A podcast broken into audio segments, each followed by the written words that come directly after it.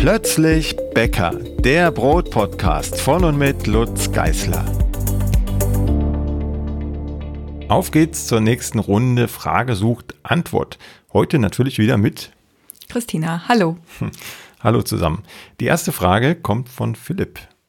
Genau, Philipp ist ein bisschen verwirrt, wenn er verschiedene Rezepte vergleicht. Denn er schreibt, in vielen Rezepten steht meistens etwas von circa 4 bis 10 Gramm Anstellgut. Und dann äh, gibt es Rezepte mit ähnlichen Zutaten, wo über 100 Gramm Anstellgut reinkommen. Und diesen großen Unterschied kann er nicht so richtig nachvollziehen. Das ist eigentlich relativ simpel zu erklären. Die Anstellgutmenge richtet sich natürlich erstens nach der Sauerteigführung, also nach den Stellschrauben, an denen man drehen kann, um den Sauerteig in eine bestimmte geschmackliche oder Aktivitätsrichtung zu drücken. Und zum anderen kann man mit den reinen Grammangaben natürlich noch nicht so viel anfangen, weil die sich ja immer im Verhältnis zum Mehl äh, betrachten lassen müssen. Das heißt, ich kann in einem Rezept 4 Gramm Anstellgut drin haben und im nächsten 100 Gramm Anstellgut und am Ende kommt der gleiche Sauerteig raus, weil ich einfach insgesamt mehr Teig habe. Also das müsste man nochmal normieren. Wir gehen jetzt mal davon aus, dass das äh, Rezepte sind, die vergleichbar sind. Also für ein Kilo Brot, da sind vielleicht 600 Gramm Mehl drin insgesamt und dann kommt, nehmen wir jetzt an, in das eine Rezept 10 Gramm Anstellgut, in das andere 100 Gramm. Da spielt im Wesentlichen die Zeit eine Rolle. Wenn ich wenig Anstellgut zugebe, habe ich eine längere Reifezeit. Das lässt sich vergleichen wie mit der Hefemenge, die ich in den Teig gebe. Wenn ich mehr Hefe nehme, dann reift der Teig einfach schneller auf, weil ja auch mehr Mikroorganismen enthalten sind. Wir sind bei 10 Gramm Anstellgut, also bei einer längeren Reifezeit als bei 100 Gramm Anstellgut, bezogen auf die gleiche Mehlmenge im Sauerteig. Und ich kann mit diesen Mengenverhältnissen natürlich nicht nur die Zeit steuern, ich kann damit auch den Geschmack ein bisschen steuern und die Säurenote. Wenn ich also sehr viel Anstellgut bezogen auf das Mehl verwende und das Anstellgut fit ist und mild, dann kriege ich einen sehr aktiven, triebstarken, milden Sauerteig. Und wenn ich sehr wenig davon nehme, dann kriege ich den auch aktiv und triebstark, aber in einer längeren Zeit und mit mehr, mit mehr Mehlabbau, Teigabbau, weil ich ja eine längere Reifezeit habe. Also ich kann ein bisschen steuern, ähm, die Zeit, den Kleberabbau und äh, die Säurenote über die Anstellgutmenge und deshalb gibt es in den einen Rezepten wenig Anstellgut und in den anderen Rezepten mehr Anstellgut. Wer das, ähm, also jetzt speziell auf Philipp bezogen, wer das noch ein bisschen vertiefen möchte, das ganze Thema, auch äh, was man noch so anstellen kann, neben der Anstellgutmenge mit dem Sauerteig, der ähm, sollte sich auf jeden Fall mal das Brotbackbuch Nummer 4 zu Gemüte führen, weil da wird auf alle Stellschrauben eingegangen, die es im Sauerteigbereich gibt, auch sehr intensiv auf die Anstellgutmenge. Dann kommt jetzt Ingrid. Ingrid hat das Problem, wenn sie einen festen Vorteig hat, der im Kühlschrank aufbewahrt wird, dann weiß sie nicht genau, wie sie am besten diesen Vorteig mit dem Mehl, Wasser und Salz im Hauptteig dann vermischen soll. Ja, das kann tatsächlich ein Problem werden, wenn man jetzt ähm, sehr weichen Teig herstellt. Also ich kenne das ein schönes Beispiel von den Dinkelseelen. Im Blog gibt es die sogenannten Plötz-Dinkelseelen. Das sind meine Lieblingsdinkelseelen immer noch. Und da wird ein sehr fester Vorteig eingesetzt, ein Biga, der ist aus Vollkornmehl auch noch hergestellt, das ist noch richtig festes Teil.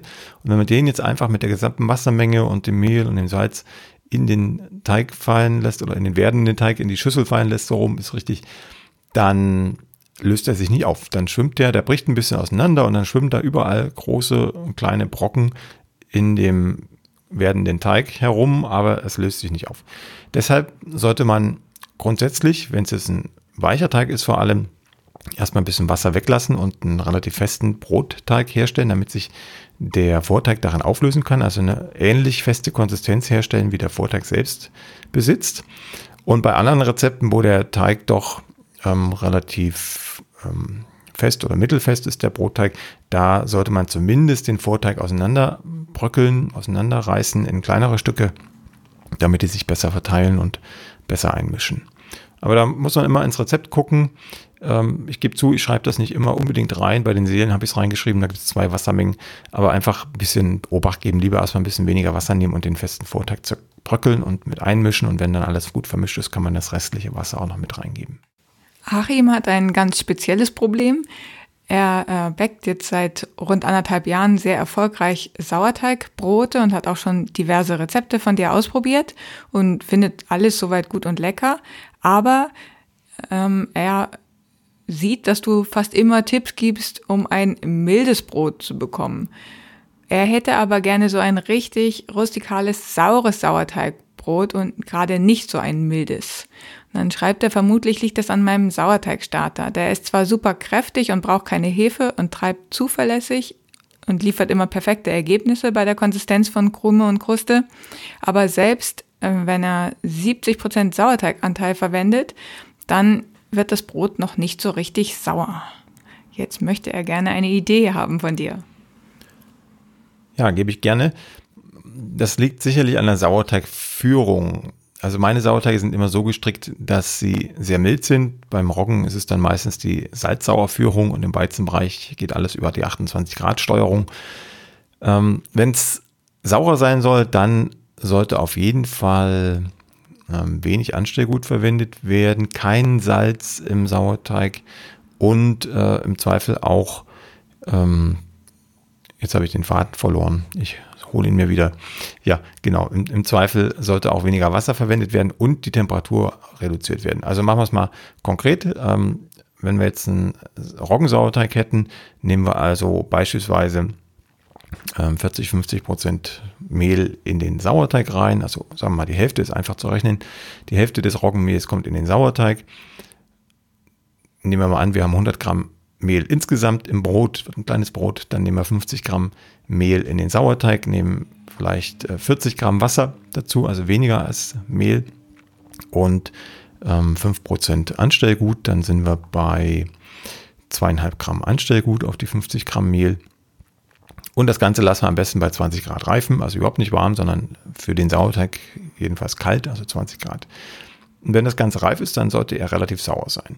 Wenn ich jetzt noch die Möglichkeit habe, an der Mehltype was zu schrauben, dann würde ich eher eine hohe Mehltype nehmen oder ein Vollkornmehl. Dann wird auch der Sauerteig saurer, als wenn ich eine helle Mehltype verwende. Ja, und viel mehr kann man dann nicht tun. Man könnte natürlich das Anstellgut auch noch genauso, ähm, ich sage es mal böse, schrecklich behandeln damit es auch sauer, saurer wird von Anfang an, aber das geht natürlich auch ein bisschen zulasten der Triebkraft. Also das Anstellgut sollte schon fit sein und scheint es ja auch zu sein bei Achim. Und äh, dann äh, TA 180 ungefähr für den Roggensauerteig, eine Einstufenführung, also alles zusammenmischen und stehen lassen bei 20 Grad. Dann sollte das auch deutlich saurer werden. Man musste nur dran denken, das Salz, was in der Salzsauerführung enthalten ist, im Hauptteig dann zuzugeben. Ja, also wenn, wenn Achim jetzt ein Rezept umbaut, wo eine Salzsauerführung dabei ist, dann muss genau das Salz aus dem Sauerteig rausgestrichen werden und in den Hauptteig überführt werden. Und natürlich auch die Anstellgutmenge, wenn die dann reduziert wird. Im Salzsauer sind es 20% Anstellgut auf die verwendete Mehlmenge im Sauerteig.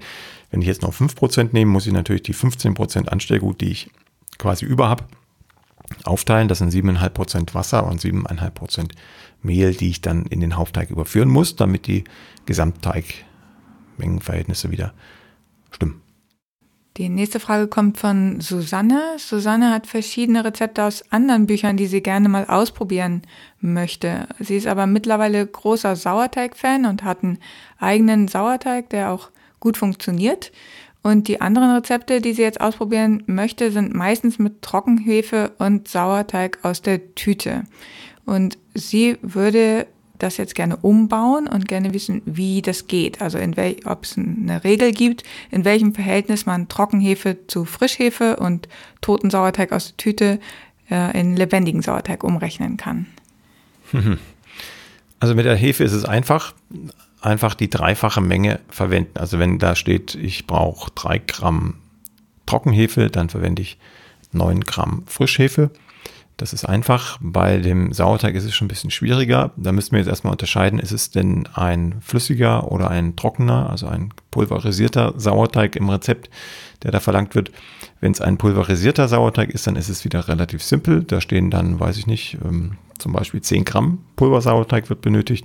Dann entspricht das ungefähr 20 Gramm lebendigem Sauerteig. Ne? Weil wenn ich das Wasser rausziehe aus meinem weichen Sauerteig, dann geht die Hälfte der Menge des Sauerteiges flöten und die andere bleibt da als Pulver und wenn ich es dann andersrum herstellen will, dann muss ich halt einfach alles ähm, ja, genauso, bloß andersrum rechnen.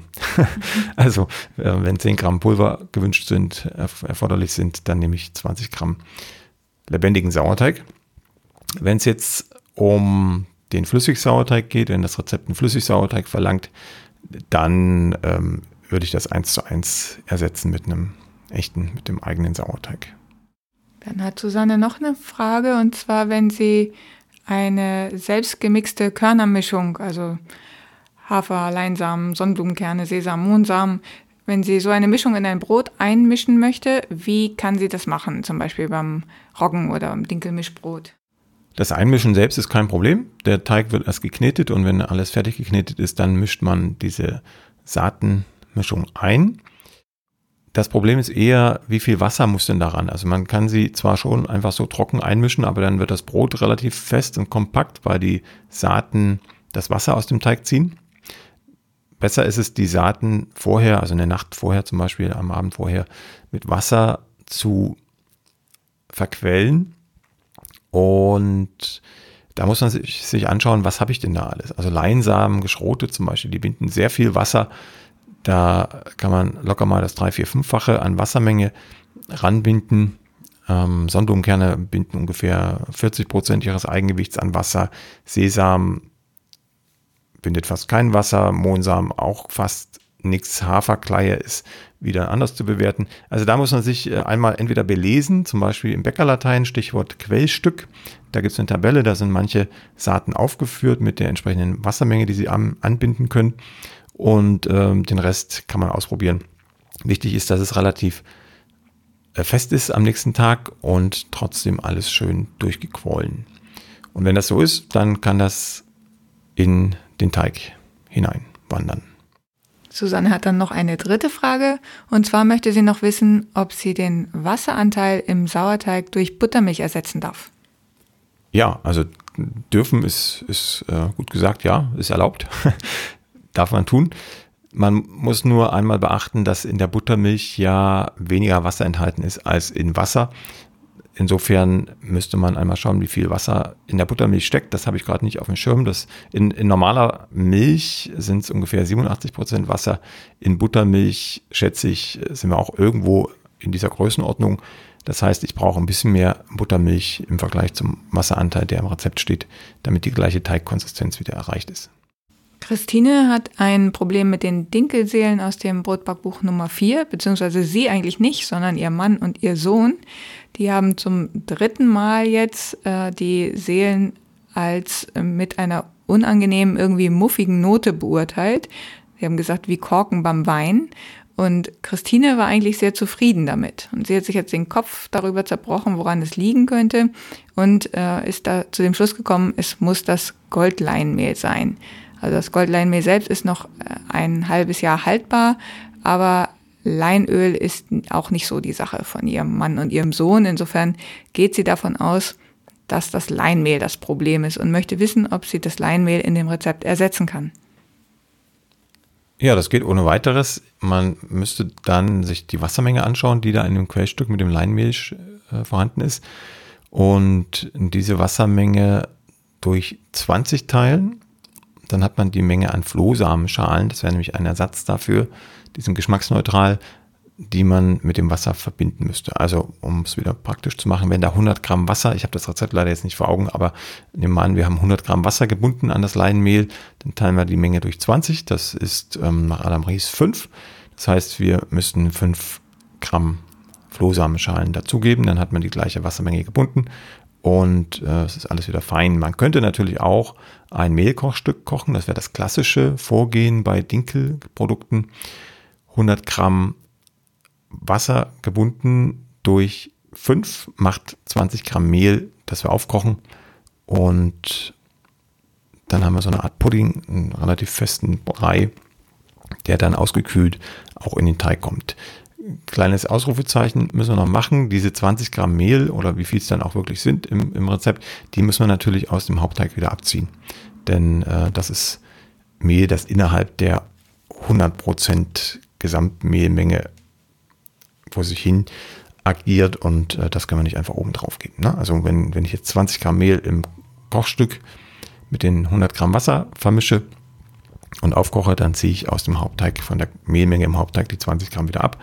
Bei den anderen Dingen müssen wir da nichts tun. Also wenn wir Leinmehl oder Flohsamenschalen verwenden, ist ja kein Getreide, machen wir da gar nichts. Aber beim Getreide, beim Mehl müssen wir das bedenken. Sepp ist äh, gescheitert an seiner Umzüchtung äh, des Sauerteigs in einen Dinkel-Sauerteig. Also er hat versucht, eine stabile, triebstarke Kultur mit Dinkelmehl Typ äh, 1050 TA 200 herzustellen.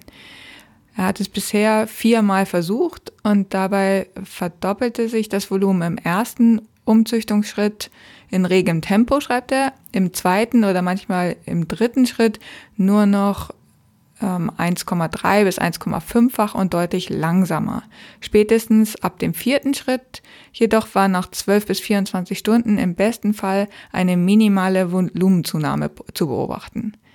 Das ignorierend hat er trotzdem zehnmal weitergefüttert, immer 50 Gramm neues Mehl, 50 Gramm Wasser und 5 bis 10 Gramm Ansatz aus dem vorherigen Schritt, jedoch ohne Erfolg. Ja, da wird äh, Folgendes passiert sein. Ähm, und zwar hast du den, den Sauerteig tot gefüttert. Das geht, mh, hm, wenn man nämlich das, diese Volumenvergrößerung nicht abwartet, dann ist er einfach noch nicht so aktiv. Und wenn ich dann immer neues Futter zugebe, zu einem relativ frühen Zeitpunkt, dann verdünne ich ja immer weiter diese mikrobielle Last im, im Sauerteig. Und irgendwann sind so wenige Mikroorganismen in der gesamten Suppe, dass ähm, da lange Zeit überhaupt nichts mehr passiert. Also da muss man dann wirklich sehr viel Geduld haben, bis diese Mikroorganismen es schaffen, sich so stark zu vermehren, dass man das wieder wirklich auch an der Gasproduktion sieht und damit an der Volumenzunahme. Ähm, es kann durchaus sein, dass sich beim Umzüchten das Tempo verändert, weil ich weiß es leider nicht, welche Mehltype vorher im Sauerteig war, bevor, bevor Sepp das umgezüchtet hat. Aber äh, wenn wir jetzt zum Beispiel von einer höheren Mehltype, also von Vollkorn zum Beispiel, oder auch von Rocken auf den, auf den Dinkel gehen, auf eine helle Dinkelmehltype, wie die 1050er Mehltype eine ist, dann äh, verändern wir natürlich das Nahrungsangebot und reduzieren Mineralstoffe, Vitamine und alles, was sonst noch wichtig ist für die, ähm, für die Zellvermehrung. Und das sorgt dafür, dass wir sicherlich beim, beim ersten Ansatz noch äh, ein ganz gutes Tempo haben, aber ähm, dann die Nahrung langsam ausgeht und der Stoffwechsel sich erstmal anpassen muss. Das heißt, ähm, wenn sich im dritten Schritt, wie, wie selbst schreibt, nur noch das Volumen um 1,3 bis 1,5-fach vergrößert hat und deutlich langsamer alles lief, dann hätte man, glaube ich, einfach ein bisschen mehr Geduld haben müssen, bis sich das Ganze vergrößert.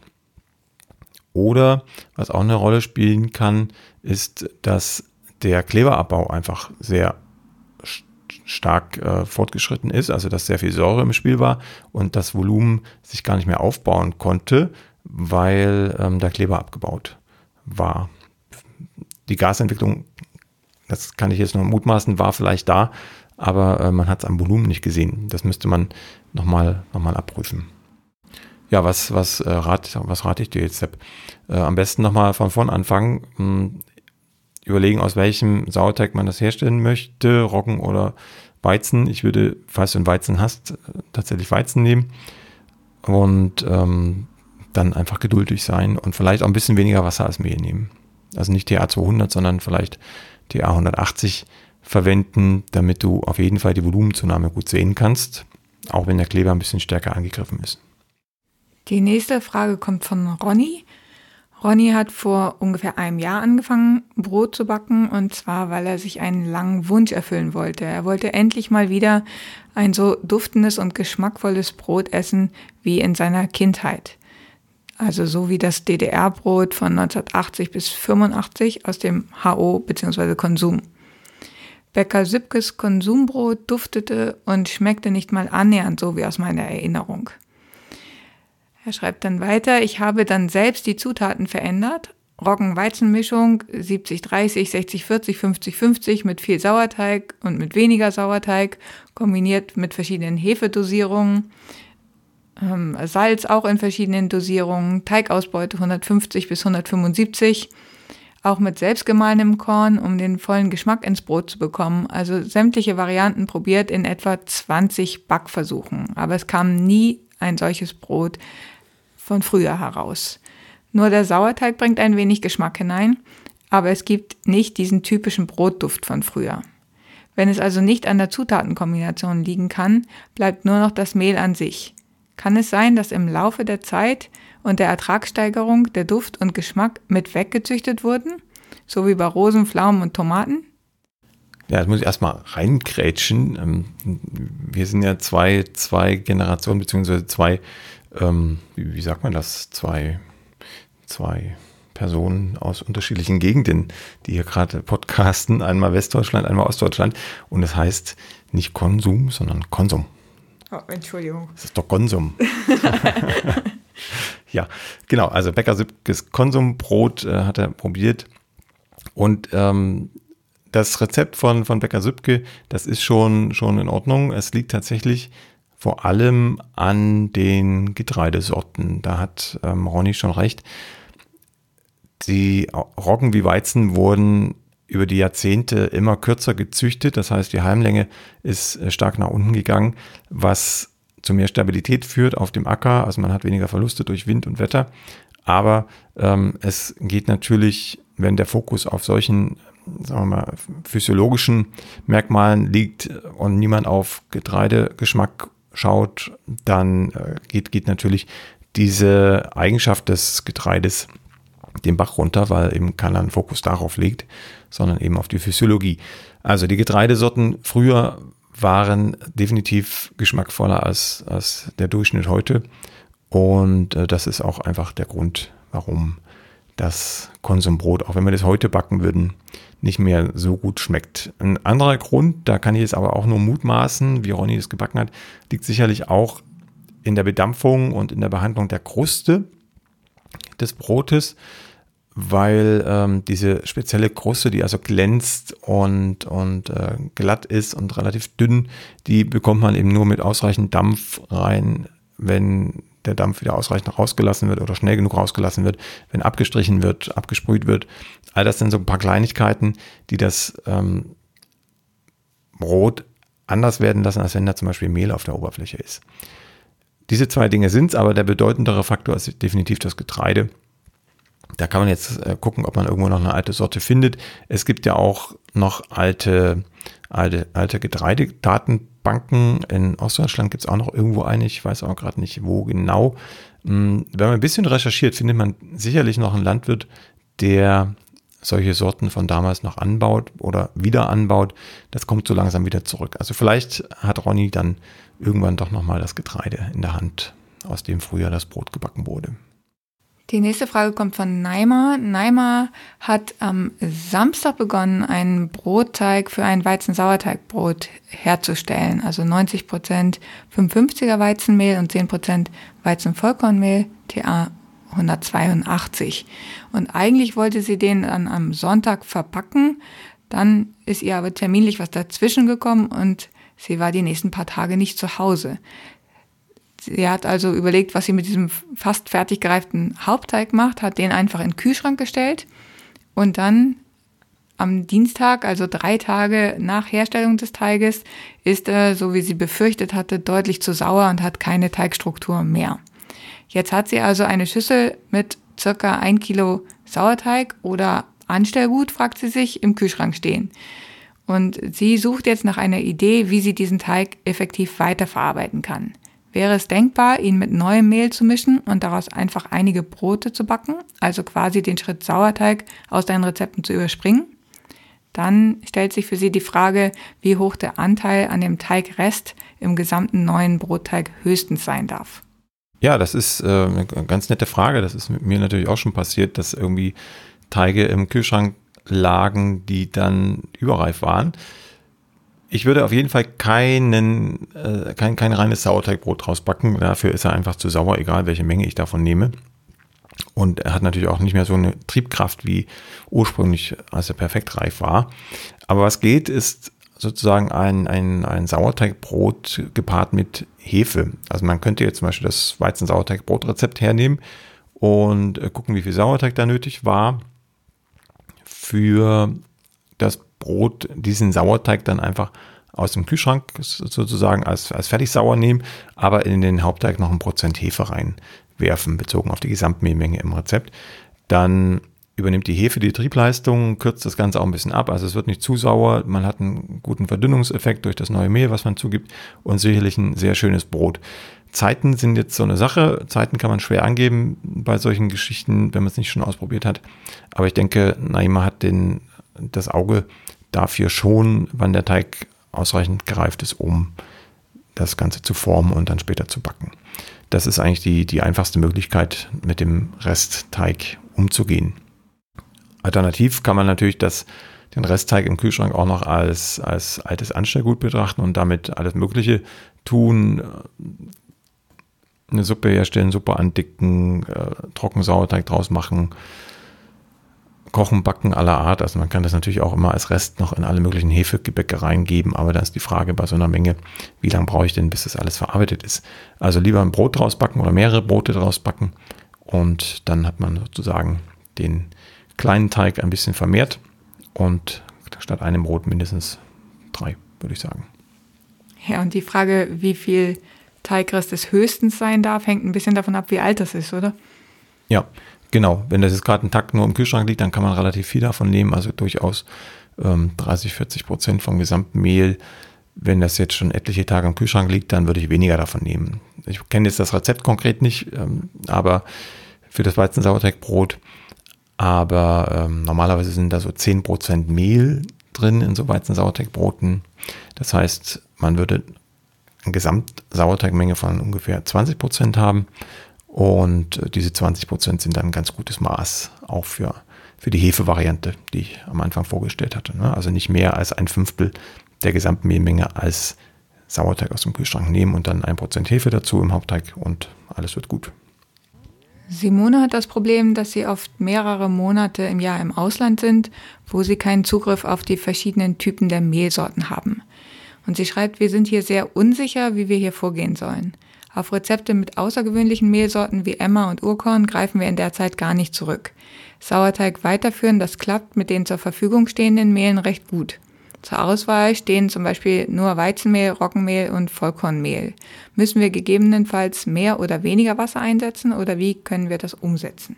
Also wenn, wenn jetzt ein Rezept mit irgendeiner Type gebacken werden soll, dann nimmt man einfach die nächstliegende Type dafür. Also nehmen wir mal ein Beispiel, wenn Weizenmehl 1050 gefordert ist und ähm, Christine hat nur Christine sage ich schon, das ist die nächste Frage. Simone.